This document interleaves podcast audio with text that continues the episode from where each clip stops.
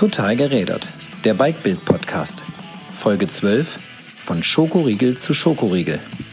Jonas Deichmann, 32 Jahre alter Ultra-Langdistanz-Radfahrer, hat mit 72 Tagen, 7 Stunden und 27 Minuten einen neuen Streckenrekord für die 18.000 Kilometer lange Passage vom Nordkap in Norwegen bis Kapstadt in Südafrika aufgestellt.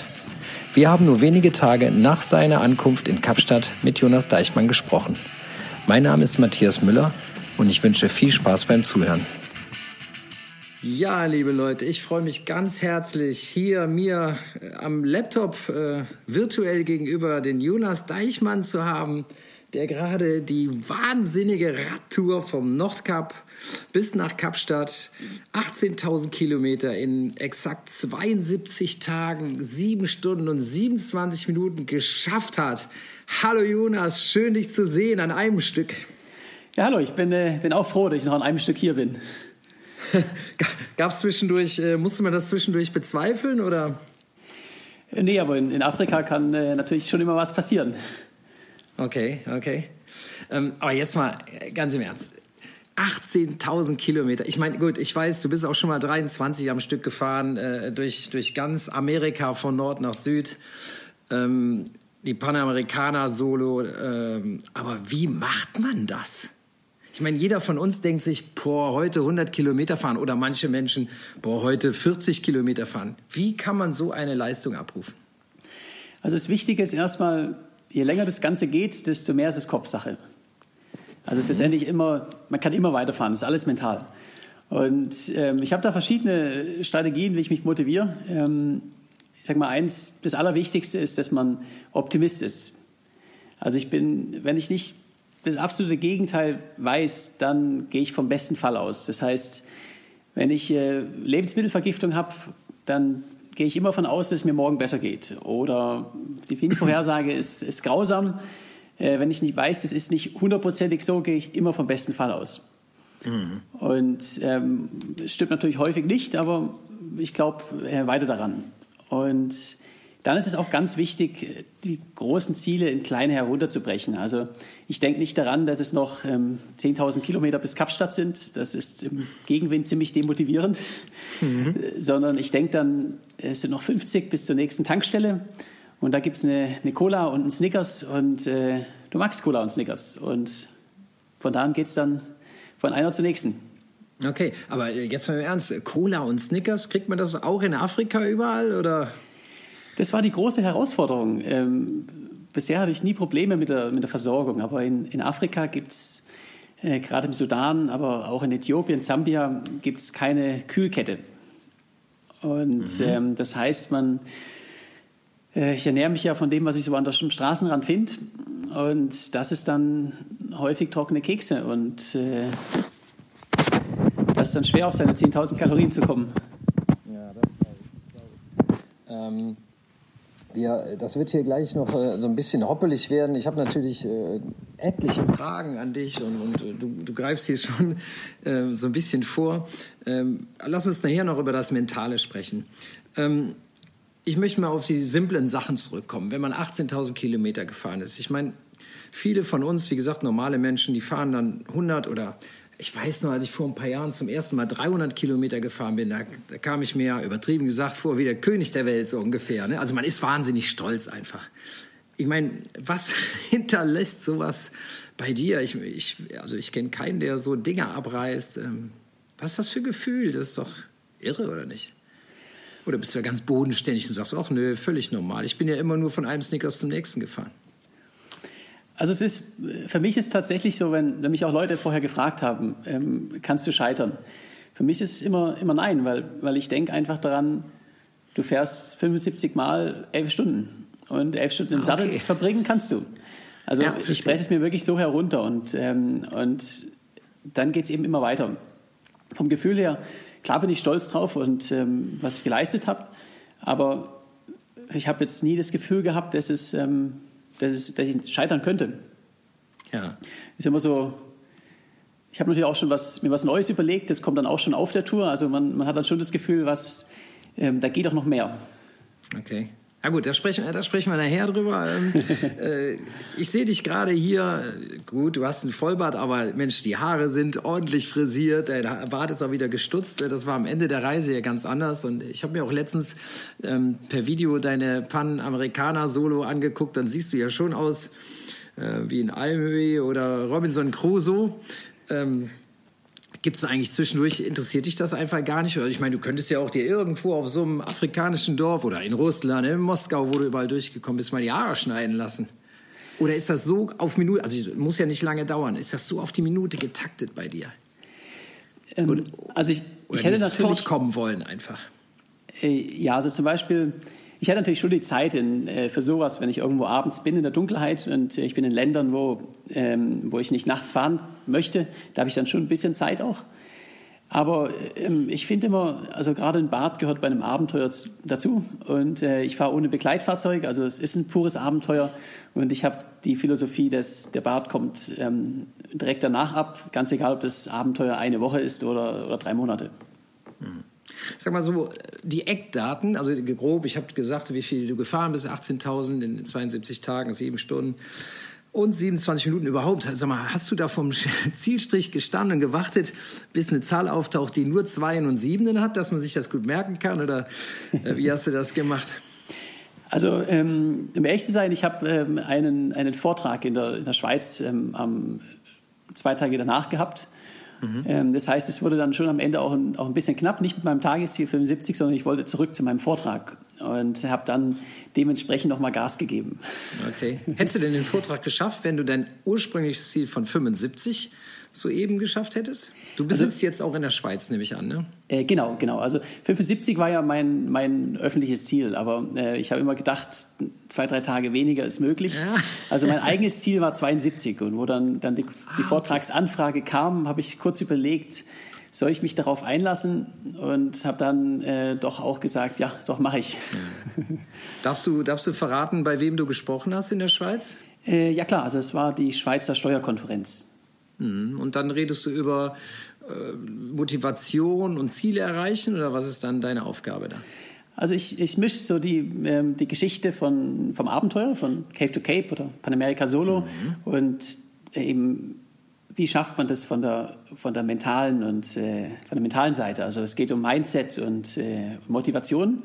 Und wie kann man das dann auf ähm, auch andere Bereiche des Lebens, natürlich insbesondere auf die Arbeitswelt, äh, übertragen? Klar. Okay. Sag mal, Eckdaten, äh, ich hatte es gerade schon angerissen. Kannst du ungefähr ähm, sagen, Höhenmeter, wie viele Flussüberquerungen? Ähm, ich glaube, du bist auch mal geflogen zwischendurch. Kannst du uns das mal so kurz skizzieren? Also die exakten Höhenmeter habe ich noch nicht genau ausgerechnet. Ich habe es mal so überschlagen und es sind circa 120.000. Ein Wahnsinn. Wo, wo, wo, sind die, wo sind die verortet am meisten so? Äh, also es geht einmal über, also bis Georgien ist eigentlich alles relativ flach. Ähm, dann geht es über den mhm. Kaukasus und äh, iranisch auch, hat auch einige Anstiege. Aber der Großteil ist äh, Äthiopien, das ist äh, Hochgebirge. Und Klar. dann auch Kenia, Tansania ist alles hügelig und ähm, All die Länder, wo die guten Läufer herkommen. Ne? Ja, ja, genau, genau. okay. Ähm, sag mal, wie viel äh, Gewicht hast du verloren auf, auf so einer Tour? Oder womit bist du reingegangen und wie bist du rausgekommen? Also ich weiß ja, dass ich auch einfach den Kalorienbedarf gar nicht äh, decken kann. Ich sage immer, so ein äh, Ultracycling-Rennen oder, oder, oder Rekord ist auch ein Esswettbewerb. Also Sehr gut. man kann mal für ein, zwei Tage ins Kalorienminus gehen, aber wenn man das über, über Monate macht, dann, dann ist einfach nichts mehr da irgendwann. Ja. Und ich habe mir deshalb vor der Tour schon wirklich auch Mühe gegeben, ähm, mir ein kleines Fettpolster anzufressen. Okay. Und bin dann mit 80 Kilo reingegangen in die Tour. 80. Genau. Mhm. Und, Bei welcher äh, Größe, Jonas? Ich bin 1,84. Okay. Und, so wie ich, aber ich kann keine 18.000 Kilometer fahren. also erstmal musst du daran glauben, dass du es kannst. Ja, ja, ja, schon klar, schon klar. Ich habe dann in, in, Äthiopien, ich habe ja in, in, der Sahara eine Lebensmittelvergiftung gehabt, habe dann zwei, drei Tage ohne ähm, gehabt und dann kam gleich die nächste in Äthiopien. Und das hat mich ganz schön mitgenommen. Also ich bin auf, habe über acht Kilo verloren. Habe dann allerdings in Kenia schon wieder ein bisschen zugelegt, weil es äh, gutes Essen gibt. Und mhm. ähm, die ganze Tour mit circa sechs Kilo weniger äh, beendet. Ah, das ist überschaubar, meine ich, oder? Äh, also es war letztes Jahr auf der Panamerika auch äh, nochmal deutlich weniger, aber ich wurde in Äthiopien dann schon so ein bisschen nervös, ähm, weil es einfach noch 8000 oder 7000 waren bis zum, bis zum Schluss und ich war jetzt schon 8000 drunter, äh, 8 Kilo mhm. drunter. Ähm, da habe ich dann schon gedacht, oh jetzt ähm, fokussiere dich mal aufs Essen stehender Wagen am Wegesrand oder, oder nutzt du die Möglichkeit in Hotels und fragst da, um das zu kontrollieren? Weil das ist ja auch so eine Sache, Langstreckenfahren ist ja auch eine Managementfrage. Ne? Wie, welche Entscheidung du triffst, hat immer eine Auswirkung auf das, was danach kommt. Und insofern schätze ich, also bist du auch da wirklich darauf bedacht, zu kontrollieren, wie sich dein, dein Gewicht entwickelt auf so einer Tour?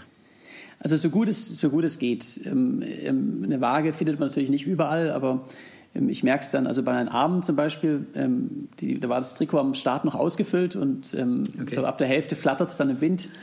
Und ähm, wenn dann bei der engen Nylonhose an den Oberschenkeln die Hose auch anfängt zu flattern, dann, dann wird es langsam kritisch. Okay. Okay, acht Kilo verloren ähm, oder sechs haben wir gesagt bis Kapstadt, weil du wieder aufholen konntest. Wie hast du dich in Kapstadt belohnt, einmal angekommen? Was, äh, was gibt es da für dich? Also es gab direkt äh, neben dem, ich bin an einem großen Riesenrad an der, an der Waterfront angekommen und direkt mhm. daneben gibt es äh, gibt's eine gute Bar, Restaurant, wo ich ähm, hin bin und dann gab es einen großen Burger und ein Bier. Wer hat auf dich gewartet? Äh, der hat schon praktisch auf mich gewartet. Also es hat mein. Ja, wer äh, hat auf dich gewartet? Also wer, so. muss der. Hm? Ähm, der Philipp, der ja am Anfang auch mitgefahren ist, der ist ah, äh, in Südafrika gewesen und äh, ja. Freunde aus, aus München Okay. Und äh, auch noch äh, von Kürf, von meinem, von meinem äh, Fahrradsponsor, die haben auch eine Niederlassung, also einen Laden in, in Kapstadt und da waren auch noch ein paar Leute da. Ja. Sag mal, ähm, apropos Kapstadt, ähm, das Ding heißt halt vom Nordkap äh, nach Kapstadt. Ähm, aber das könnte da auch heißen, eigentlich von Kap zu Kap. Und dann, also warum fährt man nicht runter zum, zum Cape Argus, respektive meinetwegen auch Kap der guten Hoffnung? Das habe ich mich auch schon gefragt, aber ähm, das sind die Regeln. Also wenn man sich den mhm. Afrika-Rekord an, anschaut, zum Beispiel, der geht von Kairo nach Kapstadt. Ähm, mhm. Das ist weder der nördlichste noch der südlichste Punkt. Äh, ich habe auch vor zwei Jahren den, äh, den Europarekord aufgestellt und der hat nicht am östlichen Punkt Europas ja, aufgehört, okay. sondern ja, ja. am Oralgebirge. Also ich mache die Regeln nicht, aber so sind sie. Okay. Wer war eigentlich vor dir Rekordhalter? Ähm, Reza Pakravan, also ein äh, Engländer, der ist in 102 mhm. Tagen gefahren. 102 Tagen, okay. Sag mal, und dann interessiert mich, äh, wir kommen nachher noch äh, zu, deiner, zu deiner Ausrüstung, ähm, aber die, die ganz natürliche Frage, wie viele Blattfüße hast du gehabt während 18.000 Kilometern? Äh, praktisch gar keine. Äh, ich hatte letztes Jahr über 50 auf der Panamerika, aber da bin ich noch mit äh, Schlauchreifen gefahren. Ich hatte Wo hast du denn die ganzen Flicken damals hergenommen? Äh, ja, es ist, äh, ich war teilweise dreimal am Tag am Flicken. Ein Wahnsinn. Ähm, ich hatte bis Südrussland überhaupt keinen Platten. Mhm. Und äh, ich bin mit Schwalbe Pro One, also Tubeless-Reifen gefahren. Und ähm, in, ja, bis ich dann die nächsten, die neuen Reifen bekommen habe, da war es dann, da wurden sie alt und dann so ab 5000 Kilometern äh, sind die Reifen einfach durchgefahren und dann muss ein Schlauch rein und dann bekommt man auch Platten. Da hatte ich zwei oder drei und dann, als ich wieder Schlauch, äh, wieder tubeless war, ich bin die letzten 5000 Kilometer auch durch Afrika auf, auf Schotter äh, ohne Platten gefahren. Insgesamt ja. sind es fünf gewesen, fünf oder sechs. Wahnsinn. Das ist irre wenig. Äh, also ich habe mich gewundert, äh, wir schwärmen hier tatsächlich auch von, von diesem Reifen, aber bewegen uns natürlich hier einfach auf, auf deutschen guten Straßen und Tubeless-System, das rollt natürlich wie verrückt, aber mit einem 30 Millimeter Straßenreifen diese Tour und wie gesagt, du hast auch äh, große Gravel-Abschnitte dazwischen gehabt und Schotter, das finde ich schon wirklich erstaunlich, oder? Also das ist ja schon eine herausragende Performance von dem schwarzen Gummi. Äh, auf jeden Fall. Also ähm, ich würde, werde auch in der Zukunft äh, genau den Reifen nutzen. 30 Millimeter hat sich auch einfach als das Richtige herausgestellt. Es ist noch schnell auf, auf Asphalt, aber auch bequem für die Langdistanz. Und, Mit wie viel ähm, Bar fährst du dann? Wie bitte? Wie viel Luft drückst du da rein? Wie viel Bar? Äh, ich fahre mit viereinhalb Bar normalerweise. Okay. Wenn es mhm. viel Gravel ist, das schlechte Straßen, dann gehe ich auf vier runter. Mhm. Und man kann eben auch mal längere, also in Äthiopien hatte ich mal 80 Kilometer Schotter und da kann man auch mitfahren. Äh, schwierig wird es nur bei tiefem Matsch, da ist dann 30 Millimeter doch ein bisschen sportlich. Okay. Ich würde ja schon 18 Kilometer Schotter, würde ich äh, mir schon einen 40er oder gerne auch einen 55er Reifen herwünschen mit einem Profil. Ne? Also deshalb, ich fand das schon, schon sehr erstaunlich. Aber gut, was geht, das geht. Ähm, prima. Ja. Hattest, du, hattest du sonst irgendwelche technischen Probleme? Also ich hatte einen Speichenbruch in Aserbaidschan. Mhm. Und dann ist mir das Tretlager in Äthiopien kaputt gegangen. Okay, was machst du dann? Ich hatte ein Ersatztretlager dabei. Ach komm. Äh, mir ist bisher auf allen meinen Reisen das Tretlager kaputt gegangen, weil es ist ein Verschleißteil und äh, selbst das beste Tretlager so nach 15.000 Kilometern ist einfach das äh, Risiko da, dass es, dass es bricht. Und gerade mit Sahara-Sand und, äh, und Schotterpisten ist natürlich da. Ähm, aber ich hatte nicht das Werkzeug und äh, bin dann zum Motorradmechaniker gegangen und da hat dann so ein ja. 13-, 14-jähriger Motorradmechaniker das äh, Tretlager eingebaut. Mir wurde ein bisschen unwohl, als er dann den, den Schraubschlüssel und den, und den Hammer ausgepackt hat, um es äh, abzukriegen, aber ja. er hat es gut gemacht. Ja, cool, sehr cool.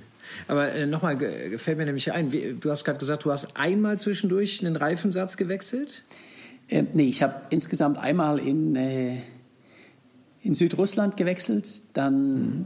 in Kairo und dann in, äh, in Kenia, Nairobi. Hm. Und wie machst du das? Wie machst du das logistisch? Lässt du die dann irgend, irgendwo hinschicken oder wie läuft das? Ähm, genau, also ich äh, lasse mir, mir vorschicken, weil es geht nicht anders. Also man, man kriegt in, in Afrika keine Ersatzteile. Hm.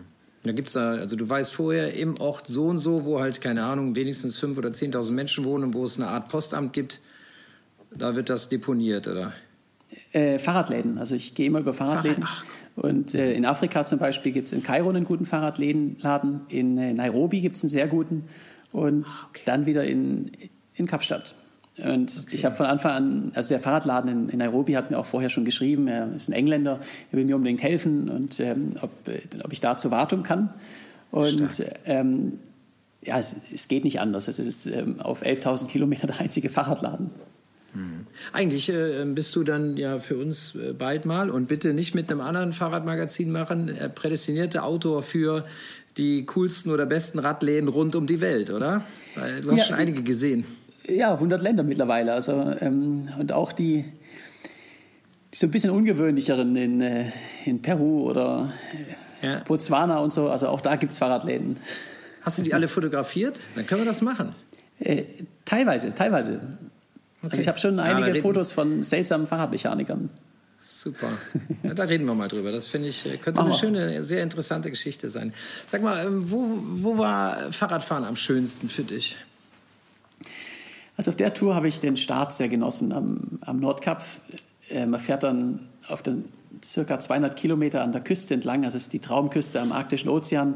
Rentiere laufen über die Straße und ähm, ja, es ist gigantisch. Mhm. Und äh, dann Georgien ist auch schön und Kenia. Das waren so meine, okay. meine Highlights. Ja, und wo ist am übelsten gewesen? Oh, Äthiopien. Das ist äh, das mit Abstand schlechteste Land, wo ich je war zum Fahrradfahren. Wie kommt das? Man wird die ganze Zeit mit Steinen beworfen. Mit Pfeilen? Mit Steinen, Steinen. Mit Steinen. Ah, das hatte ich mir auch irgendwo notiert. Aber gut, äh, können wir jetzt drüber sprechen. Wie, wie, erstens, warum geschieht das? Zweitens, wie geht man da, damit um? Du bist als Radfahrer natürlich relativ schutzlos auf, auf dem Bock. Also Äthiopien hat eins der höchsten Bevölkerungswachstümer der Welt. Das heißt, es sind überall Kinder, aber überall. Mhm. Und die sind auch, Äthiopien ist ja auch das Läuferland, also die sind sehr, sehr schnell und äh, halten auch am Anstieg sehr lange mit einem mit. Okay. Und man wird wirklich nonstop von, von Kindergruppen verfolgt. Die, die laufen hinter einem her und es ist wirklich nonstop.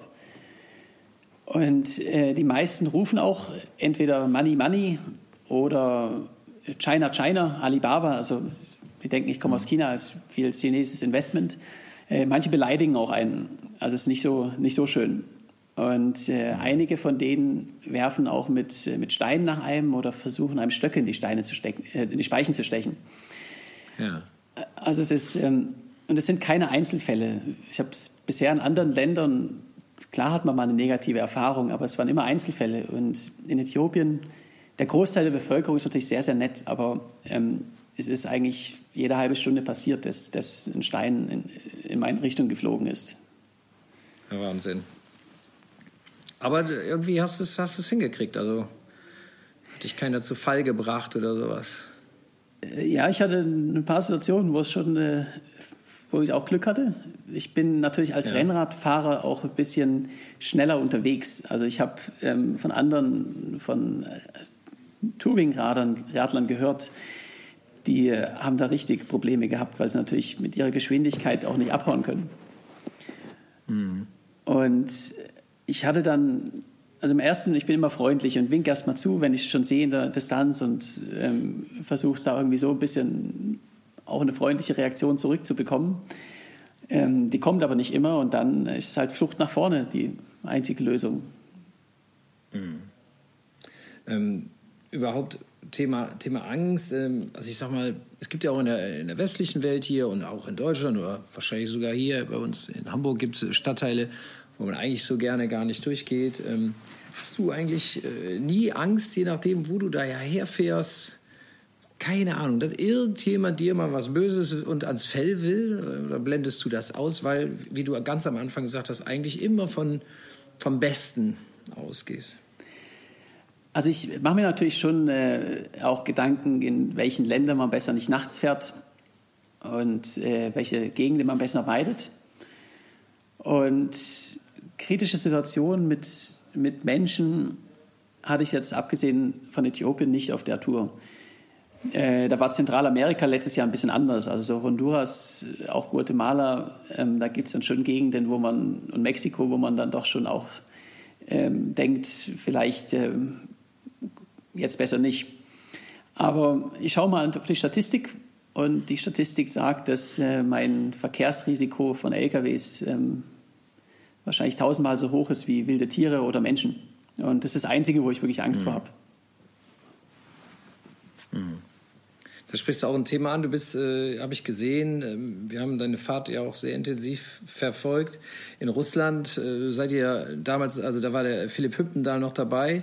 Äh, ihr seid ihr zu zweit losgefahren bis, ich glaube, 8000 Kilometer, kommen wir gleich noch drauf. Ähm, das seid ihr drei Tage quasi über eine Autobahn gefahren, wo die dicken äh, Lastzüge auf einen Meter oder so an euch vorbei krachen. Ähm, ich würde ich würd irre werden dabei. Wie, wie, wie schaffst du das?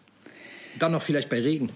Ja, das, das Problem ist in, in Russland, die kleinen Straßen sind in grausamem Zustand und die mittelgroßen Straßen sind äh, lebensgefährlich, weil sie keinen Seitenstreifen haben und die, die LKWs mit voller Geschwindigkeit vorbeifahren. Deshalb sind wir tatsächlich circa 2000 Kilometer Autobahn ähm, gefahren, denn da gibt es wenigstens einen Seitenstreifen. Ja. Und Was ist ja Lärm und alles. Ne? Ja, also, es ist, ist der Horror. Stress ist es der Horror, es ist der pure ja. Stress. Man hat äh, Dauerregen und äh, nonstop die LKWs, die an einem vorbeifahren. Und für mich ist es so einfach ausblenden und äh, sich auf die Kilometer konzentrieren. Hm. Ich hatte einen Moment, da ist, da ist ein LKW, äh, hat mich beim Überholen der Seitenstreifen hat mich an der Schulter berührt, äh, der Seitenspiegel. Ach komm. Äh, mir ist nichts passiert, es hat ein bisschen wehgetan, aber ähm, da hatte ich dann doch zwei, drei Tage wirklich Probleme, mich zu fokussieren. Weil ich weiß halt, wenn der 10 Zentimeter weiter links, weiter rechts gewesen wäre, dann äh, wäre es womöglich vorbei gewesen. Ja, ja, ja. Ein Wahnsinn. Und äh, ich sag mal, du musst ja auch in 72 Tagen, klar, du, bei Instagram und so, du postest immer hier und, und super nach vorne gegangen, heute mal 280, also 330 Kilometer und zeigst äh, den starken Bizeps als, als Icon. Aber es gibt doch bestimmt auch Tage, wo es halt nicht geht, wo die Beine schlecht sind und wo man vielleicht auch mal, auch du, mental nicht ganz so stark bist. Ähm, wie, wie geht man mit solchen Tagen um? Was machst du da? Also vom körperlichen her hatte ich natürlich, äh, ich hatte drei, zweimal richtig Lebensmittelvergiftung und einmal noch eine kleine. Mhm. Und ähm, da ist der Körper dann natürlich absolut am Ende. Mhm. Ähm, vom mentalen her hatte ich habe ich kaum Tage, wo, äh, wo es so gar nicht geht. Das war wirklich eben nach dem, nach dem LKW, da hatte ich wirklich ähm, Probleme, mich zu fokussieren. Ähm, ansonsten denke ich mir einfach, ich bin auf einer Mission äh, und ich habe heute äh, zehn Stunden im, im, Sattel zu sitzen und das ist das, was ich mache. Und äh, freue mich dann auf was am Abend, äh, ein gutes Essen und äh, fokussiere mich darauf. Mhm. Ähm, beispielsweise bei der Lebensmittelvergiftung in der Sahara. Und Sahara ist der, der wahrscheinlich schlechteste Ort auf der Welt, um eine Lebensmittelvergiftung zu haben. Ähm, da hatte ich an einem Tag im Gegenwind so 160 Kilometer geschafft. Und da merkt, da weiß man dann schon, also das ist äh, ähm, absolut Spielt kein guter nicht Tag. in die Rekordkarten. Dann. äh, ja, genau. Das war jetzt der vierte Tag am Stück, wo, wo ich äh, krank war. Ähm, was ich mache, ist, ich denke halt, morgen wache ich auf und die Lebensmittelvergiftung ist vielleicht weg. Und ähm, Wenn jetzt nicht schau- morgen, dann übermorgen. Ja, genau. Okay. Also immer positiv bleiben. Wie, wie Lebensmittelvergiftung, wie fängt man sich sowas? Was, was nimmt man da zu sich, was augenscheinlich nicht funktioniert? Also in Afrika kann das von, von fast allen Lebensmitteln, die nicht abgepackt sind, kommen. Ähm, ich habe es mir von, also Fleisch meide ich sowieso in Afrika. Ähm, man kann es aber auch vom Gemüse äh, bekommen, weil sie halt dreckiges Wasser nutzen, um das äh, zu waschen. Und ich glaube, meine erste Lebensmittelvergiftung habe ich mir von, von Hühnchen geholt. Und die zweite, also die wurde dann ein bisschen schlimmer, weil ich in der Sahara, ähm, mein einziger Fehler an der Ausrüstung war eigentlich, dass ich äh, keinen Wasser, Wasserfilter dabei hatte für die Sahara. Ich habe gedacht, man, man findet ähm, abgepacktes Wasser, aber tut man eben nicht. Und ich musste dann äh, das Nilwasser trinken von den Einheimischen und das ist mir auch nicht so gut bekommen. Nochmal, die Einheimischen vertragen das, aber wir halt nicht, du halt nicht als äh, Durchreisender, weil dir irgendwie ein äh, Bakterienstamm fehlt oder, oder Also die nehmen das direkt so aus dem Nil, das Wasser. Und der Nil ist jetzt nicht der sauberste Fluss.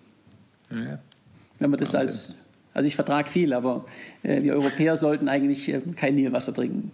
Okay. Also du hast, äh, du sagst, ansonsten hast du so einen Pferdemagen, wie man sagt, oder wie? Ja, genau, genau. Also ich habe schon oft die Situation gehabt, dass äh, Freunde von mir krank wurden und ich habe überhaupt nichts gehabt. Ja. Ja, so ist ja auch dem, äh, dem Philipp Hümmen da ge äh, gegangen, ein radfahrender Fotograf aus Düsseldorf, aber auch ein, auch ein starker Junge. Äh, ist ja immerhin, glaube ich, 8000 Kilometer mit dir mitgehalten. Ähm, und ist dann am, ich glaube, am 31. Tag eben auch wegen einer Lebensmittelvergiftung ausgeschieden. Ne? Äh, genau, ja. Wie, wie, wie war das für dich, von, als du dann plötzlich allein, allein warst? Beziehungsweise wie, wie war der Unterschied? Wie ist es, mit einem zusammenzufahren? Weil du bist ja schon riesige Expeditionen allein gefahren. Und jetzt hast du plötzlich einen dabei. Das muss ja für dich ungewohnt gewesen sein. Äh, erzähl das mal bitte und, und dann sag auch, war, wie war der Unterschied? Entschuldigung, äh, liebe Grüße an den Philipp, netter Junge und wie gesagt auch bärenstark. Aber oder war das vielleicht dann sogar für dich eine Erleichterung, einfach nur, weil du dich auch nur noch um dich kümmern musst? Ähm, also vom Anfang an ist es mal, mal ganz anders, wenn man mal zu zweit ist, dann, dann redet man miteinander, man, man lenkt sich ab. Deshalb ist es, die Zeit vergeht einfach ein bisschen schneller und äh, sich selbst Ah, zu okay. beschäftigen ist ja auch ähm, eine der großen Herausforderungen.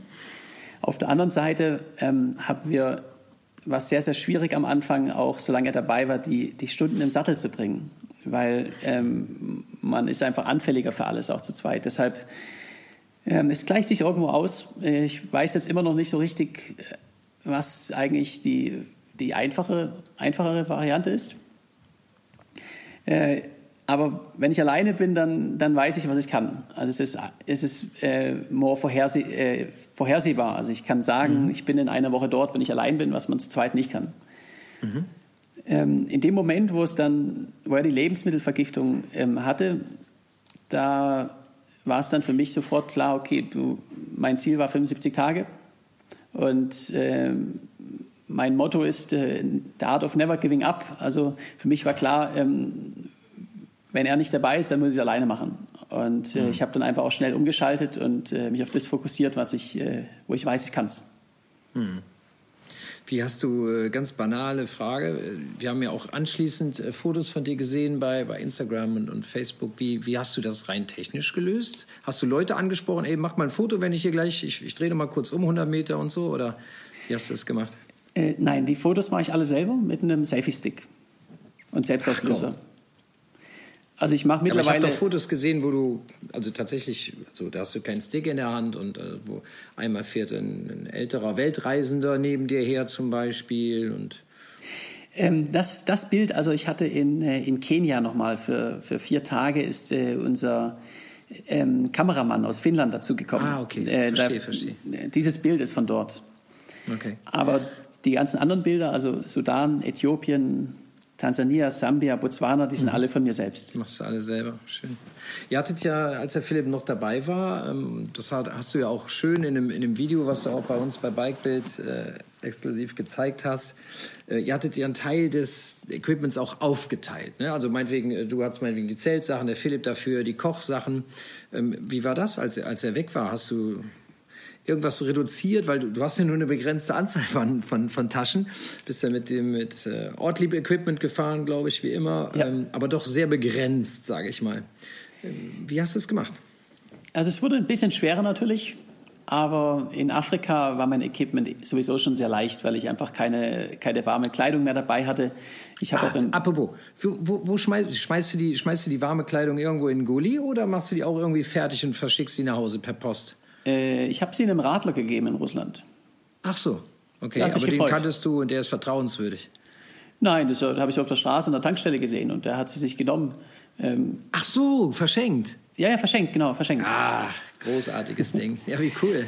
Der, der, der hat gedacht, Ostern, Weihnachten auf einen Tag. Ja, genau. Schön, schön. Das hat einem eine Freude gemacht. Das ist doch toll. Ja. Und Großartig. Äh, genauso auch die Campingausrüstung, also mein Kocher und, äh, und Kochtopf zum Beispiel, der ist dann auch rausgeflogen, weil ähm, es gibt keine Supermärkte in Afrika, also nur in den großen Städten. Das heißt, es ist einfacher, äh, ins Restaurant zu gehen, als überhaupt Essen zu finden, um sich das selber zu machen. Und äh, ja. es kostet ja auch nichts. Ja, okay.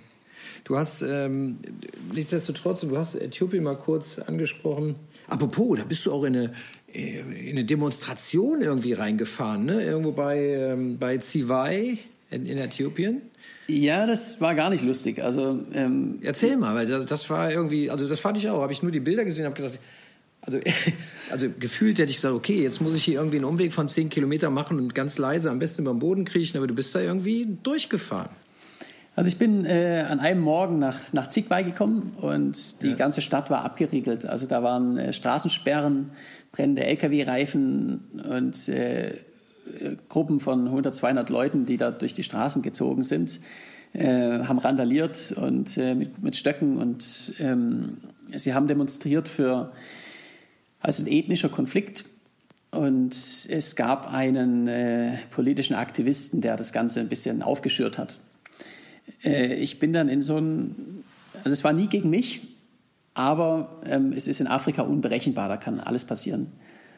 Und ich bin dann in ein Hotel geflüchtet und äh, habe gewartet, was kommt, aber man bekommt nur Falschmeldungen von allen Seiten, also man weiß so gar nicht richtig, was eigentlich passiert und das ist das Schlimme. Ich bin am nächsten Morgen weitergefahren und äh, weil die Leute mir gesagt haben, ja, du kannst und so nach 40, 50 Kilometern äh, bin ich nach Shashamane gekommen und dort äh, war es dann das Zentrum vom, von den Demonstrationen. Also es war eine Stadt, das ja. sah bürgerkriegsähnlich aus. Ja. Äh, Leute haben teilweise auch von nicht, also von anderen Ethnien die Häuser angezündet. Es gab über 100 Tote. Und äh, ich bin direkt durchgefahren. Ja. Gab dann auch wenig Möglichkeiten, weil ähm, zurück konnte ich auch nicht mehr. Ähm, es gab eine Situation, wo es ein bisschen brenzlig war, weil normalerweise waren die, die Leute wirklich alle, haben gesagt, ja, du hast nichts damit zu tun, du fährst durch. Es gab eine Situation, da kamen von beiden Seiten so ähm, Jugendliche, die aber gro große Gruppen von ein paar hundert Leuten. Und da sind dann einige auch in meine Richtung gekommen, aggressiv. Und ähm, da haben sich dann äh, ältere Leute mit Autorität vor mich gestellt und, und haben dann auch gerufen, ja, no one touches the white man und äh, habe mich dann in so ein, ein Restaurant mit, äh, mit Metallgittern davor geführt und äh, gewartet. Da habe ich dann gewartet, bis es besser wird. Du fährst darüber hinaus ja auch, und du hast es in Äthiopien erzählt, die Kinder, die dich, die dich ähm, ja, jagen, will ich nicht sagen, aber naja, schon bedrängen. Du sitzt natürlich auch auf mehrere tausend Euro teurem Equipment. Ähm, ist, dir, ist dir das bewusst oder ist das irgendwie ein komisches Gefühl, wenn man zum Beispiel auch durch wirklich arme Gegenden in der Welt dann fährt, wie du das jetzt bei deinem Rekordversuch gemacht hast? Also das Gute ist erstmal, in den Gegenden, wo ich unterwegs war, denken die Leute wissen nicht, was mein Fahrrad wert ist. Okay. Und sie denken grundsätzlich, dass ich, äh, weil ich auf dem Fahrrad komme, äh, kein Geld für ein Auto habe. Ah, alles klar, verstehe. Also in den meisten Ländern werde ich als sehr armer Tourist wahrgenommen. Okay. Gut. Das, das, das ist in Ordnung, würde ich sagen. Apropos arm, äh, mit wie vielen Kreditkarten fährst du eigentlich los auf so einer Tour, wo du durch so viele Länder fährst? Kommt man da mit zwei aus oder muss man da eine ganze Handvoll haben? Äh, genau, also ich habe immer äh, zwei Kreditkarten dabei und hebt dann in den jeweiligen Ländern immer äh, Geld ab. Also auch in Afrika okay. findet man in allen größeren Städten äh, Automaten. Äh, ich habe auch immer ein, ein paar hundert US-Dollar dabei. Ist mhm. einfach für den Fall, ähm, dass mal die Automaten leer sind, was, was auch öfters vorkommt. Mhm. Ähm, über Ausrüstung noch zu sprechen. Was hat sich bei dir absolut bewährt? Oder gibt es auch Teile, wo du sagen würdest, Mann, die kann ich beim nächsten Mal auch zu Hause lassen? Ich habe jetzt schon die Erfahrung von Eurasien und Panamerika gehabt und habe äh, wenig Änderungen gemacht. Mhm. Was sich wirklich bewährt hat, ist äh, ein Titanrahmen gegenüber Carbon. Mhm. Äh, ist ein bisschen schwerer, aber einfach komfortabel für die Langdistanz mhm. und ähm, auch ein bisschen äh, stabiler einfach. Also man hat keine Probleme mit. Ich hatte einen, einen Curve Belgian Spirit und äh, null Probleme.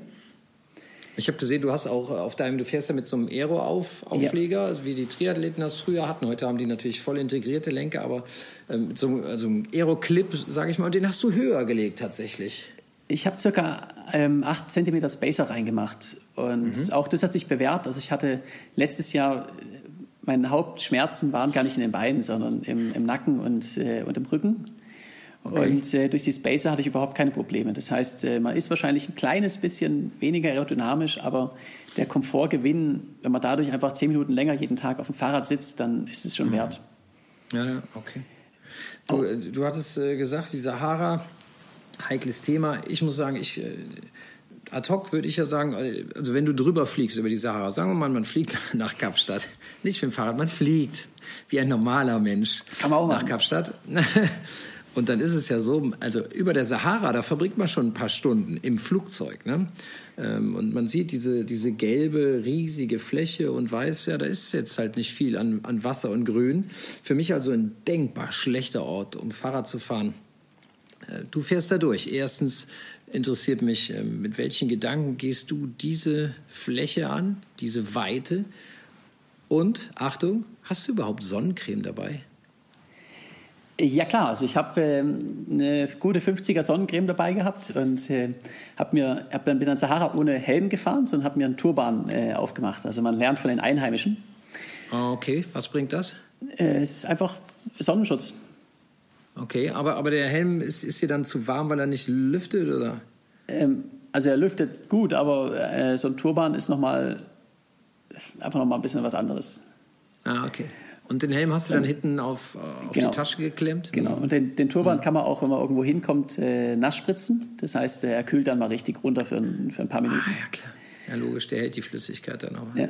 Äh, von den Gedanken her ist es, also die Sahara ist, äh, ich bin in vielen Wüsten gewesen, aber die Sahara ist nochmal einfach ein anderes Ausmaß. Man, man hat, ich bin zweieinhalbtausend Kilometer durch die Sahara und da gibt es ein paar kleine Goldgräbercamps und ähm, dann später ganz wenige Oasen irgendwo. Aber man ist wirklich eigentlich allein. Man sieht manchmal einen Tag lang ein paar Autos. Hm. Und äh, tagsüber ist es äh, erbarmungslos, also fast 50 Grad und es gibt nichts, es geht immer geradeaus. Kein Schatten. Nichts, ja. ähm, aber was ich an der Sahara so mag oder an Wüsten ist, wenn es dann Sonnenuntergang ist und, und abends und dann ist es plötzlich so wie der friedlichste Ort auf der Welt. Also es ist ein, ein, so ein Kontrast. Mhm. Und wenn man nachts in der Sahara unterwegs ist, äh, also ich brauche kein Licht, man, man sieht genug von den Sternen. Und okay. das ist so, so ein Gefühl, als ob man, man ganz allein auf der Welt ist. Also man, man fährt durch die Sahara nachts, es gibt keine Autos und ähm, das ist ein tolles Gefühl. Okay. Aber, aber das ist asphaltiert da? Oder wie darf ich mir das vorstellen? Ja, die Chinesen haben eine neue Straße gebaut, perfekt asphaltiert.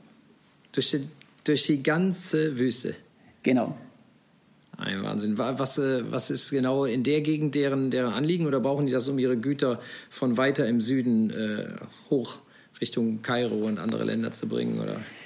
Also äh, ich bin da kein Experte, aber ich glaube, sie haben es auf die Goldreserven abgesehen und andere Ressourcen, die es da im Sudan gibt. Wie breit ist so eine Straße denn? Äh, wie breit oder wie lang? Ja, ja, ja, ja, ja nee, wie, wie breit? Äh, ja, also wie eine kleine zweispurige Straße. Also, ah, ja, cool. Ja, ja, äh, gut. Okay. Und sag mal, äh, Sahara vielleicht, war, hast du eine Ahnung, was war die längste Gerade, die du auf deinem Trip hinter dich gebracht hast? Gibt es da was, wo du, wo du dich daran erinnerst, Mann, hier geht das irgendwie stundenlang geradeaus? Ja, da war in der Sahara ging es lange geradeaus und auch später in Botswana. Ähm, ich würde sagen, fast 200 Kilometer schnur geradeaus und dann gibt es mal eine kleine Biegung und dann. Ein Wahnsinn. Und dann geht es weiter so. Und da schläft man doch ein, oder nicht? Ja, ich bin, äh, bin ein paar Mal eingenickt auf dem, auf dem Fahrrad, aber ähm, okay. das ist immer der Moment, äh, das erste Mal, wenn man einnickt auf dem Aerolenker, dann macht man so einen kleinen Schlenker und wacht auf. Mhm. Äh, beim zweiten Mal ist, liegt man dann im Graben. Also ich lege mich dann sofort hin für ein Powernap. Hin, hinlegen, schlafen, ja. ja. Du hast mir auch mal gesagt, äh, dass du ähm, im Vergleich zu, zu vielen Bikepacking Racern, die, die kürzere Rennen fahren, und bei kurz sagen wir jetzt mal drei oder 4.000 Kilometer, ähm, aber die, die, da gibt es halt welche, die schlafen nachts nur zwei, drei Stunden oder so. Und du hast mir mal gesagt, du brauchst schon mehr Schlaf und möchtest du haben. Ähm, auf wie viel kommst du pro Nacht? Ja, also, also so ein kurzes Rennen kann ich wahrscheinlich auch mit zwei, drei, drei Stunden Schlaf machen, aber okay. es ist nichts, was man langfristig durchhalten kann. Äh, ich würde sagen, für mich zumindest, für, um zwei Monate auch zu performen, äh, brauche ich fünf bis sechs Stunden pro Tag. Mhm. Was ja auch nicht wirklich viel ist, wollen wir ehrlich sein. Ja, mit fünf, sechs Stunden komme ich langfristig klar. Äh, ich hatte am Ende mal im Schlusssprint dann nach Kapstadt, da bin ich fünf Tage mit drei bis vier Stunden ausgekommen. Mhm. Aber das ist was, wo ich dann auch merke, ähm, kann man für vier, fünf Tage machen, aber fünf ja. bis sechs ist nachhaltig. Ja. Hast du dann äh, so, so äh, auch Koffeintabletten oder sowas mit im Gepäck? Äh, Coca-Cola gibt es überall. Coca-Cola gibt es überall. Wahnsinn. Zuckerschock, Zuckerschock. Okay. Ähm, gibt es was, was du vermisst während so einer langen Rekordfahrt? Ja, also in Afrika äh, gutes Essen weil was isst du denn da? Was, was, was, wovon, also Frucht, Früchte und Gemüse von irgendwelchen Ständen an der Straße oder wie darf man sich das vorstellen? Es, es gibt in Ostafrika praktisch kein Obst und Gemüse. Also Bananen manchmal, aber sonst gibt es praktisch keine Auswahl. Ich war auch überrascht. Ja. Ähm, ich ernähre mich in erster Linie äh, von Reis mit Ketchup. Ach komm, das ist ja ein ganz aufregendes Gericht. Ja, genau, genau. Also ich habe nach der zweiten Lebensmittelvergiftung dem Essen einfach nicht mehr so getraut und bin dann mhm. komplett auf Reis mit Ketchup umgestiegen zum Frühstück und zum Abendessen. Mhm. Und äh, tagsüber, was ich halt gefunden habe. Und das war dann meistens äh, trockene Kekse. Und dann immer okay. ein Keks, also sie sind extrem trocken, immer ein Keks in den Mund und dann einen Schluck aus der, aus der Wasserflasche, um ihn runterzukriegen. Und davon dann halt ein paar Päckchen. Apropos Wasserflasche, du hast ähm, zwei so knapp ein Liter Flaschen im Rahmendreieck. Ähm, aber damit kommst du ja nicht unbedingt klar. Es wird ja auch längere Strecken geben, beziehungsweise in der Sahara. Also ich meine, selbst in Deutschland gibt es Sommer, wo du, wo du plötzlich innerhalb von zwei Stunden zwei Liter trinken musst, so ungefähr. Wie, wie, wie handelst du das? Hm, also gerade in der Sahara habe ich natürlich äh, Unmengen getrunken. Äh, ich habe mir bei meinen, also die Ortlieb-Taschen haben vorne noch so eine Art äh, Gurt dran und da kann man nochmal zusätzlich zwei Flaschen reinstecken. Ah, okay. Und auch hinten in den Trikottaschen kann man noch was machen und hinten auf der Satteltasche. Äh, ich kann insgesamt schon über 10 Liter transportieren. Ach komm. Äh, für die Langdistanz, ja. ja. Für die, also für, ja, ja. für die langen Distanzen. Ich habe auch noch so einen, ein kleiner Geheimtipp. Ähm, ich habe auch einen Trockensack dabei. Ähm, also den kann man zusammenfalten, wiegt überhaupt nichts und nimmt kein, kein, kein Platz weg. Und den kann ich mit einem, mit einem äh, Spanngurt unter den Aerolenker äh, festschnurren. Und da ja. habe ich dann nochmal 8 äh, Liter extra für die wirklich langen Distanzen, Sahara und so. Da füllst du dann einfach Wasser rein, lose? Äh, nee, das kann auch Essen sein. Also es kann Essen ah, oder okay. Wasserflaschen sein, Alles was noch immer ich gerade okay. brauche. Ja, verstehe. Okay. Was war die längste Passage, an die du dich erinnern kannst, wo es keine Verpflegung gab? Da war es in der, es war in der Sahara, das waren 350 Kilometer. Wow. Und da gab es in der Mitte ein, äh, ein, also ein Goldgebercamp von den Einheimischen. Da habe ich angehalten und die haben mir ein bisschen trockene Kekse und Nilwasser gegeben. Mhm. Wovon es mir nicht unbedingt besser ging. Okay. oh Gott, oh Gott, oh Gott. Sag mal, ähm, kommunizierst du eigentlich viel während, während solcher 72 Tage oder, oder möchtest du dich sogar abschotten? Also ich habe natürlich wenig Zeit, deshalb ähm, der Einzige, mit dem ich wirklich auch während der, während der Tour Kontakt habe, ist mein, äh, mein Vater. Also er macht eben meine, meine Medienkontakte und alles und ich spreche so alle drei Tage mit ihm über, über WhatsApp und eigentlich jeden Abend schicke schick ich so eine kleine, Boot, eine kleine Nachricht, wo, wo bin ich gerade, okay. wie war's. Und ja. ähm, ansonsten rede ich mit Einheimischen, wenn ich im, irgendwo im Restaurant bin oder Hotel, aber ähm, ja. viel Zeit ist halt nicht da. Ja. Und äh, hörst du, äh, da gibt es ja völlig unterschiedliche ähm, Wege. Hörst du viel, hast du Musik auf den Ohren beim Fahren oder nimmst du einfach nur den Wind und die Außenwelt, wie es sie so gibt? Kommt auf an, wo ich, wo ich bin. Also ähm, generell äh, höre ich gern Musik, auch, auch abends mal, wenn ich irgendwo bin. Ähm, ich habe natürlich das Problem äh, unsupported, dass ich ähm, sehr, der Strom auch ein wichtiges Gut ist.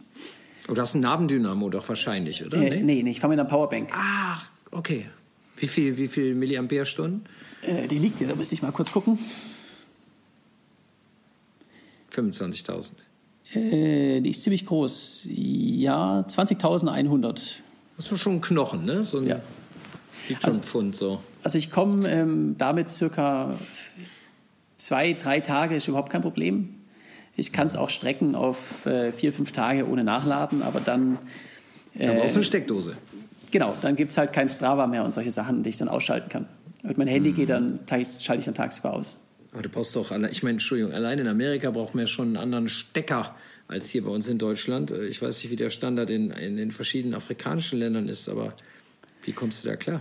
Es gibt ja so Multicharger äh, mit USB und okay. das passt für. Ich hatte nur in, in Botswana hatte ich das Problem, dass mein, mein Checker nicht gepasst hat, sonst ging es immer. Okay, cool, ja. Ähm, Nochmal zurück zum Thema Schlaf.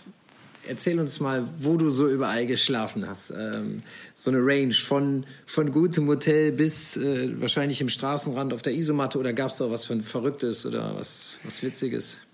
Ja, also es geht äh, komplett durch. Ähm, ich habe in Skandinavien immer irgendwo bivakiert und äh, in Russland dann meistens irgendwo an einem Straßen, am Straßenrand, an einem Highway gibt es Hotels und äh, dann teilweise bei Einheimischen übernachtet und in Afrika okay. ging es, äh, da war alles dabei. Also ich habe äh, sehr gute Hotels gehabt, die nicht viel kosten. Ich habe eine Nacht im, äh, im, Gefängnis, in einer Gefängniszelle in Ägypten verbracht. Warum? Also weil du, ja nicht, weil du was verbrochen hast oder, oder hatten die eine Frage an dich, die, die also, du nicht beantworten konntest? Oder? Die Tür war offen nachts, aber ähm, es war so, ich, äh, es gibt überall Polizeisperren. Und ähm, die, man hat eine Eskorte, aber es funktioniert nicht so ganz. Die sind nicht so durchorganisiert. Und ähm, ich bin dann abends an die, sind wir dann an die, äh, einen Checkpoint gekommen und die wollten uns nicht weiterfahren lassen. Und, da war äh, Philipp noch mit dabei. Da war Philipp noch dabei, genau. Mhm. Und die Alternativen, die sie hatten, waren dann, ähm, sie, wir laden die Fahrräder auf ein Pickup auf und sie bringen uns ins nächste Hotel. Äh, mhm. das geht natürlich nicht bei, bei einer Rekordfahrt. Ähm, und dann haben wir lange verhandelt. Ich habe dann einen Freund in Kairo angerufen, einen Ägypter, und der hat dann zehn Minuten mit denen verhandelt und er war so nett und hat uns eine Gefängniszelle herausgehandelt. Oh, also wahre Freundschaft. Ja, ja, sehr gut, sehr gut. Aber äh, dann, dann inklusive Verpflegung oder? Also sie haben, äh, sie haben uns sogar ein paar, paar Chips und Kekse gebracht. Ja, guck mal, das läuft doch. Das ist doch super. Das war super, ja. Und äh, hinterher ging es dann auch, also in, in der Sahara habe ich äh, eine Nacht im Goldgräberzelt, äh, Goldgräberlager äh, verbracht. Äh, ja. unter, also die haben so kleine Metallbetten gehabt, wo wir dann draußen unterm, unterm Sternenhimmel geschlafen haben. Natürlich mhm. auch unvergesslich. Und äh, eine Nacht war noch interessant, ähm, an der Polizeistation in Botswana. Ähm, da bin ich hin, weil es wurde dunkel und es gab Elefanten und Löwen. Okay. Ähm, es hat auch geregnet, also ich kannte, konnte kein Feuer machen und äh, bin dann dort in die, in die, in die Polizeistation. Ähm, und da ist dann, hat ein Elefant sein Unwesen getrieben und ist dann nachts äh, umhergelaufen und es kam dann noch ein Löwe und hat einen von den Hunden gefressen. Oh nein. Also ich war froh, ich war drin. ja, absolut. Aber das äh, führt mich natürlich äh, zu der Frage, Du, du, hast ja auch Fotos gepostet mit, mit wilden und großen Tieren, also direkt am Wegesrand. Ähm, muss man sich da nicht fürchten? Hast du da, also, also ich habe ja schon Angst, wenn ich im Garten kampiere bei mir, um ein Zelt auszuprobieren, aber wie ist, wie ist das für dich? Ich meine, das ist ein Elefant, Entschuldigung. Also Ich weiß natürlich auch, dass das statistische Risiko von Verkehr ähm, tausendmal höher ist als wilde Tiere. Ja. Ähm, in Afrika, ich habe einmal in, in Kenia, äh, bin ich wohin gekommen und da haben sie mir dann gesagt, oh, da sind gerade ein paar Hyänen rumgelaufen. Ähm, aber ich habe sie nie gesehen. Also die, die Tiere sind in Nationalparks mittlerweile. Äh, die Ausnahme war wirklich Botswana. Da laufen ähm, Elefanten, Giraffen, Zebras, äh, Löwen, die laufen alle frei umher. Mhm. Und beim ersten Elefanten, da wurde mir dann schon ein bisschen anders. Der, okay. äh, ich habe ihn spät gesehen, also er war plötzlich einfach 12, 13 Meter direkt neben mir. Oh. Und die machen aber nichts, solange man sie respektiert. Ja, und jetzt sag du mir mal, wie du, während du mit dem Rad vorbeirauschst, denen zeigst, dass du wahnsinnig Respekt hast. also beim die größere Gefahr ist, wenn sie Kinder haben oder wenn sie, ah. wenn sie halt vor allem auf der Straße ist und man, da muss man halt anhalten. Beim Vorbeirauschen habe ich eigentlich kein Problem, weil die, die laufen auch nur bis zu 25 km/h. Das heißt, oh. wenn ich sowieso schon an ihm vorbei bin und er hinter mir herrennen würde, würde ich davon sprinten. Okay.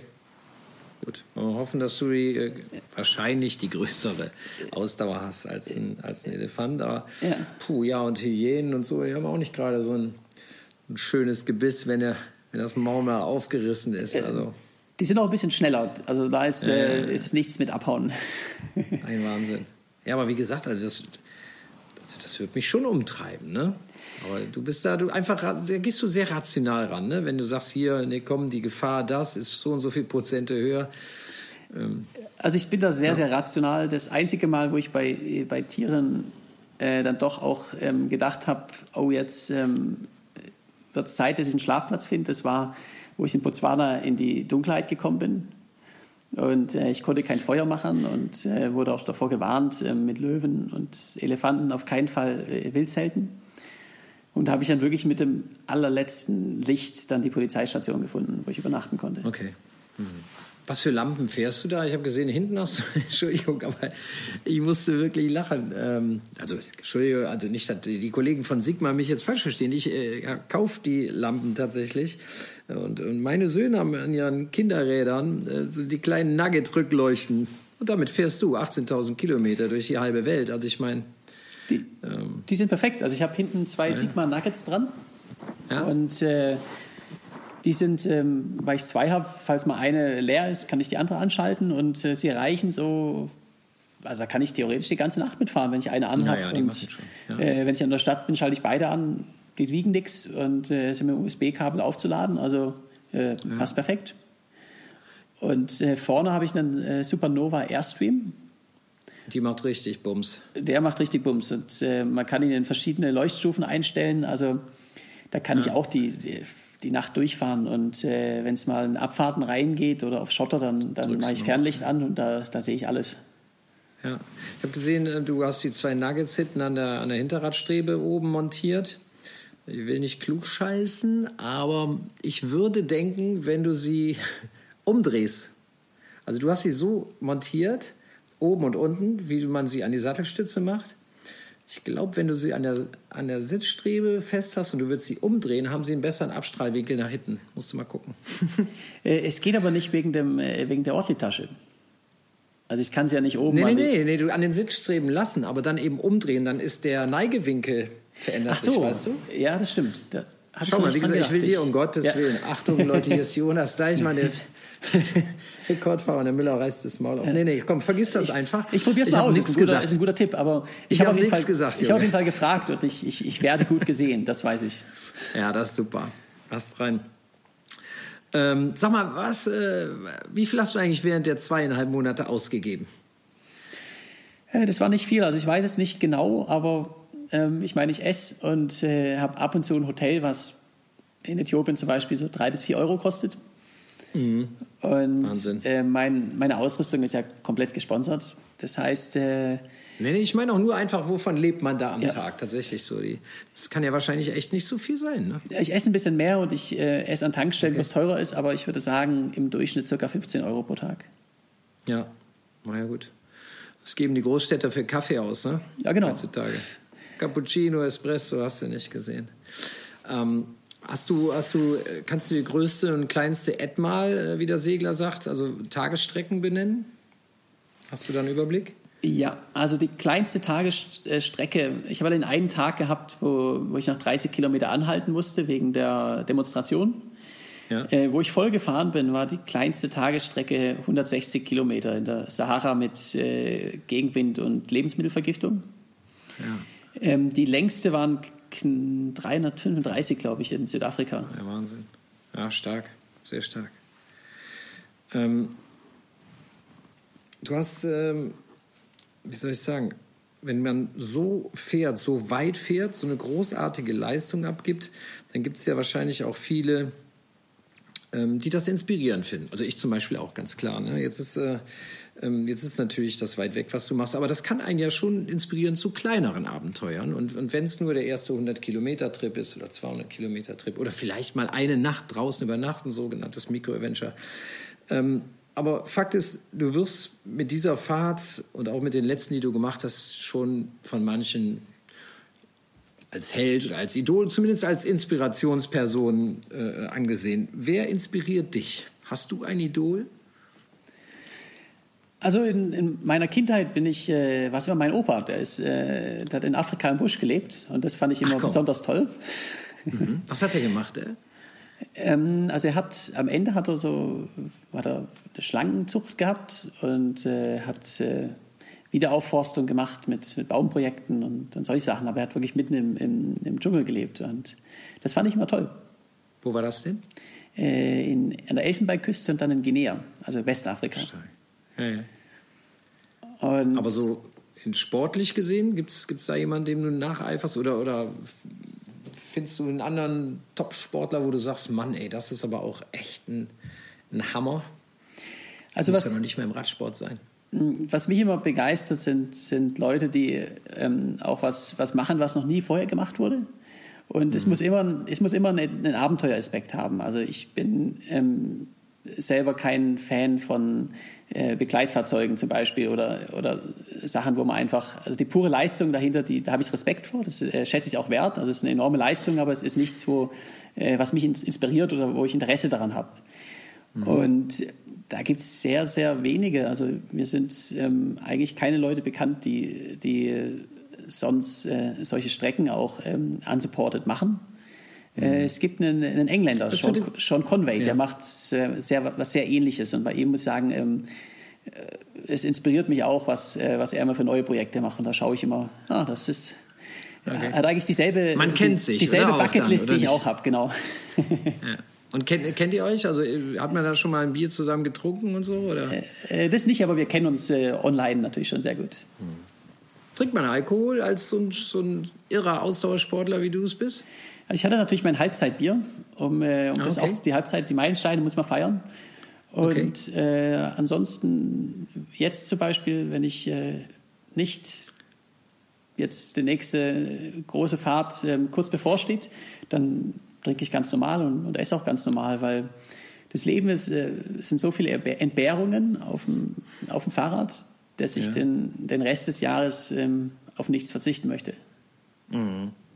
Wir hatten ja schon äh, darüber gesprochen, wie du dich äh, motivierst und ich hatte mal versucht herauszufinden, äh, ob es so Tage gibt, wo es nicht so richtig gut äh, klappt. Also du hattest, wenn ich dich richtig verstehe, eigentlich es gibt nicht so einen Tag, wo du, wo du richtig zweifelst, so nach dem Motto, boah, ich glaube, ich schaffe das diesmal nicht? Ich hatte auf keiner von meinen drei Touren nur eine Sekunde von, von Zweifel. Wahnsinn. Es, das es erstaunlich ist vom Gefühl her auch, das Schwierigste ist immer an die Startlinie zu kommen, weil ähm, bevor man so ein Projekt macht, da gibt es immer ganz viele, die einem sagen, das geht nicht, das schaffst du nicht, aus den und den Gründen.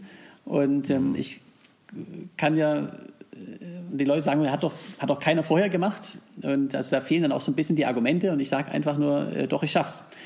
Und ähm, sich dagegen durchzusetzen und man muss ja 100 Prozent dran glauben, äh, das ist das Schwierige. In dem Moment, wo ich los war, da ist es so, ähm, ich habe die Entscheidung getroffen, dass es geht und äh, jetzt ziehe ich es durch und da gibt es keine andere Option. Mhm. Aber das zeugt ja also nicht nur von, von Optimismus, den du schon angesprochen hast, sondern auch von einer sehr, sehr guten Portion Selbstvertrauen. Ähm, das hast, du das, äh, Hat man dir das in die Wiege gelegt oder sind die in deiner Familie alle so? wie, wie, wie, wie kommt man da ran? Ja, also generell natürlich schon. Also äh, ich glaube, meiner Familie sind, wir haben alle machen irgendwie etwas, wo man auch ähm, man ein gewisses Risiko eingeht und daran glaubt, dass man es kann. Hm. Hast du Geschwister? Also äh, ja, ich habe noch einen großen Bruder und eine kleine Schwester. Äh, und die machen auch so Sachen oder, oder andere verrückte Sachen? Oder? Äh, mit meinem großen Bruder habe ich ja die 100.000 Höhenmeter Challenge in den, in den, Alpen im Sommer gemacht. Da sind wir. Ach komm. Da sind wir die, die doppelten Tour de France Höhenmeter in, in kürzerer Zeit als die Profis gefahren. Ja, ihr seid irre. Ganz klarer Fall. die irre, die irre Deichmann-Familie. Sensationell, ja stark. Super stark. Ja. Und von Elternseite aus? Also mein, mein Vater fährt ja auch seit, seit vielen Jahren äh, Rennrad. Mhm. Und ähm, ich habe auch das Glück, wir, ich bin als kleines Kind schon, wir sind immer Zelten gewesen, haben Sport gemacht. Also ich hab, bin da schon von klein auch, auch so, so aufgezogen worden. Und, mhm. und jetzt ist es so, ähm, die haben vollstes Vertrauen und äh, wissen, was ich tue und äh, ich unterstützen mich auch. Also ich komme dann auch manchmal mit so ein bisschen äh, verrückten Ideen und ähm, ich höre da nie ein, ein tu es nicht, sondern äh, immer werde bei allen unterstützt und äh, das ist natürlich viel wert. Hm. Ich hatte, äh, muss einmal noch zurück in deine Rekordfahrt mitten rein, beziehungsweise fast nach, so die Hälfte. Da bist du mal geflogen, ne? Da, da habt ihr, da habt ihr einen, einen Überbrückungsflug gehabt. Wie, wie ist das also geregelt? Das ist, glaube ich, eine recht komplizierte Regel. Man darf nur nach sich nur horizontal quasi oder in, in Sachen äh, Längengrad verschieben, aber nicht in Sachen Breitengrad oder wie? Oder? Äh, genau, es ist dasselbe wie bei der Panamerika auch. Also bei der Panamerika ja. bin ich von Panama nach, äh, nach Cartagena in Kolumbien geflogen, weil Cartagena liegt äh, nördlich und äh, es gibt keine Grenze, also kein Landübergang. Okay. Und mhm. hier ist es genauso. Ich habe bis zum letzten Moment gehofft, ich kann durch den Irak oder durch Syrien fahren äh, und das, das komplette äh, über Land machen, aber ähm, die Grenzen sind zu. Mhm. Und ähm, die Regel ist dann eben, man muss von der, von der Nord-Süd-Durchquerung, wenn die Grenze zu ist, darf man, ähm, muss man zurückfliegen geografisch. Und äh, Shiraz mhm. im Iran ist äh, südlich von Kairo. Das ist auch dieselbe okay. Route, die der, der vorherige Rekordhalter äh, auch okay. gemacht hat. Und ich ja. bin dann eben die exakt selbe Route gefolgt. Ja. Fährst du eigentlich dann, äh, hast du den, hast du den gesamten Track auch auf einem Navigerät dann vor dir am, am, am, am Lenker hängen oder wie läuft das? Äh, nee, also man braucht kein, kein Navi, weil äh, ich bin auf den größeren Straßen unterwegs und das sind auch in den meisten Ländern die einzigen asphaltierten. Okay. Und dann steht da ein Schild, äh, 1500 Kilometer bis Nairobi und äh, dem folgt man dann, dann und dann kommt ja. ein neues Schild, 1000 Kilometer und ah, Verfahren, Verfahren ist schon schwierig in den Ländern. Ah, okay. Und du hast aber so einen, so einen Spotter dabei, der, der, den du im Notfall drücken kannst und, und der auch deinen, damit die, die Leute, die den Rekordversuch kontrollieren, das auch machen können? Oder wie läuft das? Also ich habe immer einen, einen Spot-Tracker dabei. Und ähm, der ist zum einen für die Transparenz natürlich, das geht per Satellit. Das ist dieses orange Kästchen. Ja, ne, genau, genau. Man, der ist auch immer auf meiner Webseite. keine Alternative zu? Äh, ist auch auf meiner Webseite. Also jeder, den es interessiert, kann auch auf meiner Webseite schauen, äh, wo bin ich gerade, in welcher Geschwindigkeit ja, habe ich mich vorbewegt, ähm, dass es einfach auch äh, für die Öffentlichkeit transparent ist. Und ja, ja. der Tracker hat auch einen SOS-Button. Wenn man den drückt, dann wird ein Notsignal ausgesendet. Das funktioniert in Europa wunderbar. Da wird dann sofort ein Helikopter kommen. Ich möchte es in der Sahara nicht ausprobieren. Also Okay. Äh, ob da in der sudanesische Notdienst dann kommt, ähm, ich weiß es nicht. Ja. Gut, äh, wie auch immer, du hast es, äh, du hast es geschafft. 72 Tage, 18.000 Kilometer. Wie sehen die Wochen nach deiner Reise jetzt aus? Also das, ähm, das Wichtige an der Stelle ist, ähm, auch die Erschöpfung ist äh, in einem großen Teil Kopfsache. Okay. Ich bin also direkt danach äh, in die Schweiz gegangen, hatte einen, einen Vortrag und habe jetzt nächste Woche nochmal Vorträge in, in, München und dann in Berlin. Und lebst gerade bei einem Freund da oder, oder wo kommst du unter? Oder bist du da jetzt auch auf Hotels angewiesen? Äh, nee, bei Freunden bin ich dann. Also gerade mhm. bei meinem Vater und dann, dann bei Freunden. Schön. Und äh, habe dann noch Medientermine und das äh, das heißt, ich gebe meinem Körper noch gar nicht die Möglichkeit, so total abzuschalten. Aber wenn das alles hinter mir ist, so in circa zwei Wochen, Da geht es dann voraussichtlich nach Brasilien und äh, dann äh, drei Wochen, vier Wochen Hängematte und Margaritas. Ach komm, echt jetzt? Ja, das habe ich mir auch verdient. Hm, ja, ja, das, das stimmt schon. Wo, wo geht's hin in Brasilien? Also ich habe mal drei Jahre in Salvador, dabei hier im Nordosten gelebt und habe da noch einen Freund, der hat äh, eine Wohnung direkt äh, am schönen Ach, Strand. Schön. Und äh, das ist so mein Ziel. Toll, du hast gesagt, München gerade noch einen Vortrag und Berlin, aber das sind jetzt keine öffentlichen Vorträge, da bist du gebucht von Firmen oder wie? Äh, denn München, ist öffentlich. Äh, okay. Ist am nächsten, ja, jetzt am Mittwoch, Mittwochabend. Ja, ein bisschen weit, weit für mich. Ja, aber äh, nächstes Jahr, also ich bin dann in Brasilien und ähm, ab Januar bereite ich mich dann auf mein, mein neues großes Projekt vor. Und, ja, kommen wir gleich zu. Ja, ist streng geheim. Ja, ja, alles klar. Aber die Termine, die du, also du wirst dann wahrscheinlich auch öffentliche Vorträge machen, noch eine ganze Menge mit dieser Reise. Genau, also Februar, März, April, Mai bin ich dann in Deutschland ja. und der Schweiz auf, uh, unterwegs und habe eben auch in eigentlich allen größeren Städten dann öffentliche Vorträge. Also auch in Hamburg bei uns, aber auch in, in den allen Städten, wo unsere Leser und Podcasthörer äh, sich gerade befinden. Die Termine finden wir wahrscheinlich bei dir auf der Homepage, oder? Ja, genau, Homepage und äh, Social Media gibt es auch bekannt jonasdeichmann.com. Genau. Sehr gut. Sag mal, genießt du es denn jetzt wieder auch mal in einem vernünftigen Bett zu schlafen? Oder sagst du, ach nee, ich schlafe eigentlich auch auf einer Pritsche in, in, in einem kleinen Polizeigefängnis gut oder auf der Isomatte neben dem Straßenrand? Wie läuft das bei dir jetzt? Also ich kann überall gut schlafen und ähm, klar, es ist jetzt schon nicht schlecht, der Komfort, aber ich schlafe meistens sogar, wenn ich draußen bin in der Natur, schlafe ich besser. Ach komm. Ja, das ist, also gerade wenn ich irgendwo. Wenn ab und zu mal so ein Löweschnucht nebenan und so, ne? Ja, genau, genau. ein Wahnsinn, okay. Nee, aber weil frische Luft und, und Freiheit, oder? Ja, und also, also gerade wenn ich irgendwie Wasser höre, zum Beispiel, Meeresrauschen oder, oder einen Bach, dann mhm. da schlafe ich wie ein Baby. Okay. Ja gut, aber man muss natürlich auch dazu sagen, äh, in der Regel, wenn man so 300 am Tag gefahren ist, äh, mit noch Höhenmetern und so, dann ist man natürlich auch ganz schön kaputt. Ne? Also das, schläft, das Schlafen auch an der Bushaltestelle sehr gut. Ja, ja. Ja. Ich hatte, ich hatte, äh, wie gesagt, letztens nochmal dein, dein Video gesehen von äh, der Panamerikaner und es geht oben direkt mit ganz vielen Tagen im Regen los und Matsch und äh, bist du einen, einen Morgen, wo du so eine nasse, dreckige Socke hochhältst und sagst, boah, da muss ich jetzt wieder rein wo man wirklich eigentlich als Normalsterblicher nicht rein möchte. Aber das habe ich sehr bewundert, weil du sagst, rein, gut ist zwei Sekunden eklig, aber sobald ich mich dann bewege, dann ist alles wieder in Ordnung. Also Hut ab, mein lieber Jonas, das ist echt ein dickes Ding. Danke. Wie geht's weiter, Jonas? Wie geht's weiter? Ich, ähm, ich kenne dich noch nicht lange, aber mit dir brauchen wir eigentlich nur ein paar Minuten reden. Dann, dann merkt man, da ist so viel Energie. Da ist doch bestimmt schon was Neues. Ja klar, also im, im Frühjahr habe ich jetzt sogar kleinere Expeditionen auf dem, auf dem Fahrrad und auch Trailrunning. Und äh, im Juli nächsten Jahres gibt es dann das nächste große Projekt. Äh, streng geheim, aber ich sage mal so, es wird ein bisschen länger werden und hat doch keiner gemacht. Und es wird deutlich, deutlich schwerer als alles, was ich bisher gemacht habe. Okay, aber Angst kennt der Mann ja nicht. Ähm, du hast dich dann, ich zitiere, entschieden, dass das klappt. Genau. Und dann, dann wird es klappen. Ich habe da keinen Zweifel dran. Okay. Ähm, kannst du schon so ungefähr eine Streckenlänge sagen? Ähm, also es wird ein bisschen länger als auch als was ich bisher gemacht habe. Okay. Also 23.000 wie die Panamerikaner Solo, das reicht nicht mehr für, für den Jonas Deichmann. Man braucht eine neue Herausforderung auch. Ja. Sag mal, wie lange willst du das überhaupt äh, machen? Hast du, du bist jetzt, ähm, wie alt bist du jetzt? Zwei, zwei, 32, 32? genau. Ja, ja ne? Ähm, hast, hast du einen Plan? Äh, ja klar, also ähm, zum einen mal so für die lange Distanz und, und auch das, äh, das Abenteuer, da, da habe ich noch mal mindestens 50, 20 Jahre, wo man das machen kann. Es ist ja kein Sprint.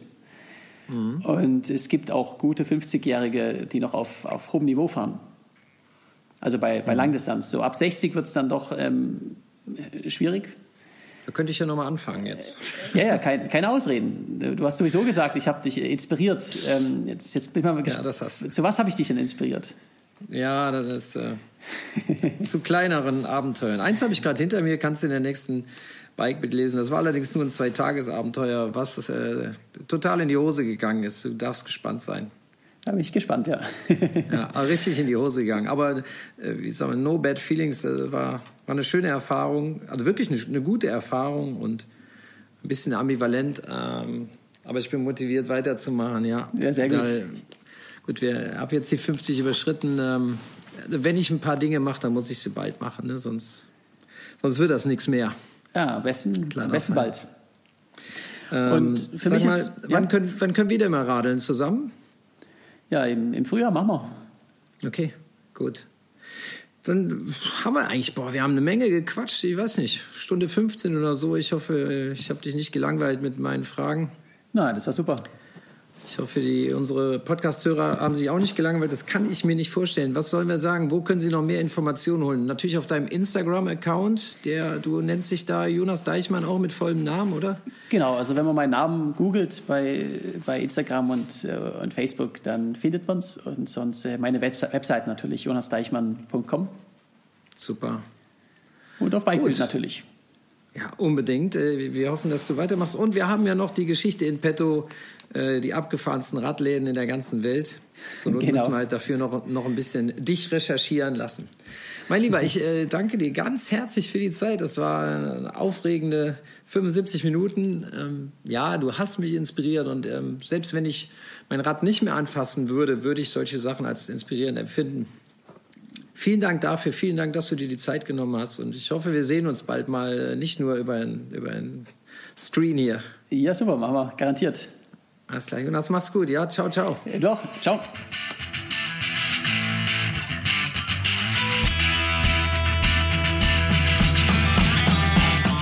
Das war die zwölfte Folge unseres Podcasts Total gerädert. Für weitere Folgen klickt auf bikebild.de oder folgt uns auf Facebook und Instagram. Wir hoffen, es hat euch gefallen und wir freuen uns über Kritik und Ideen in den Kommentarspalten.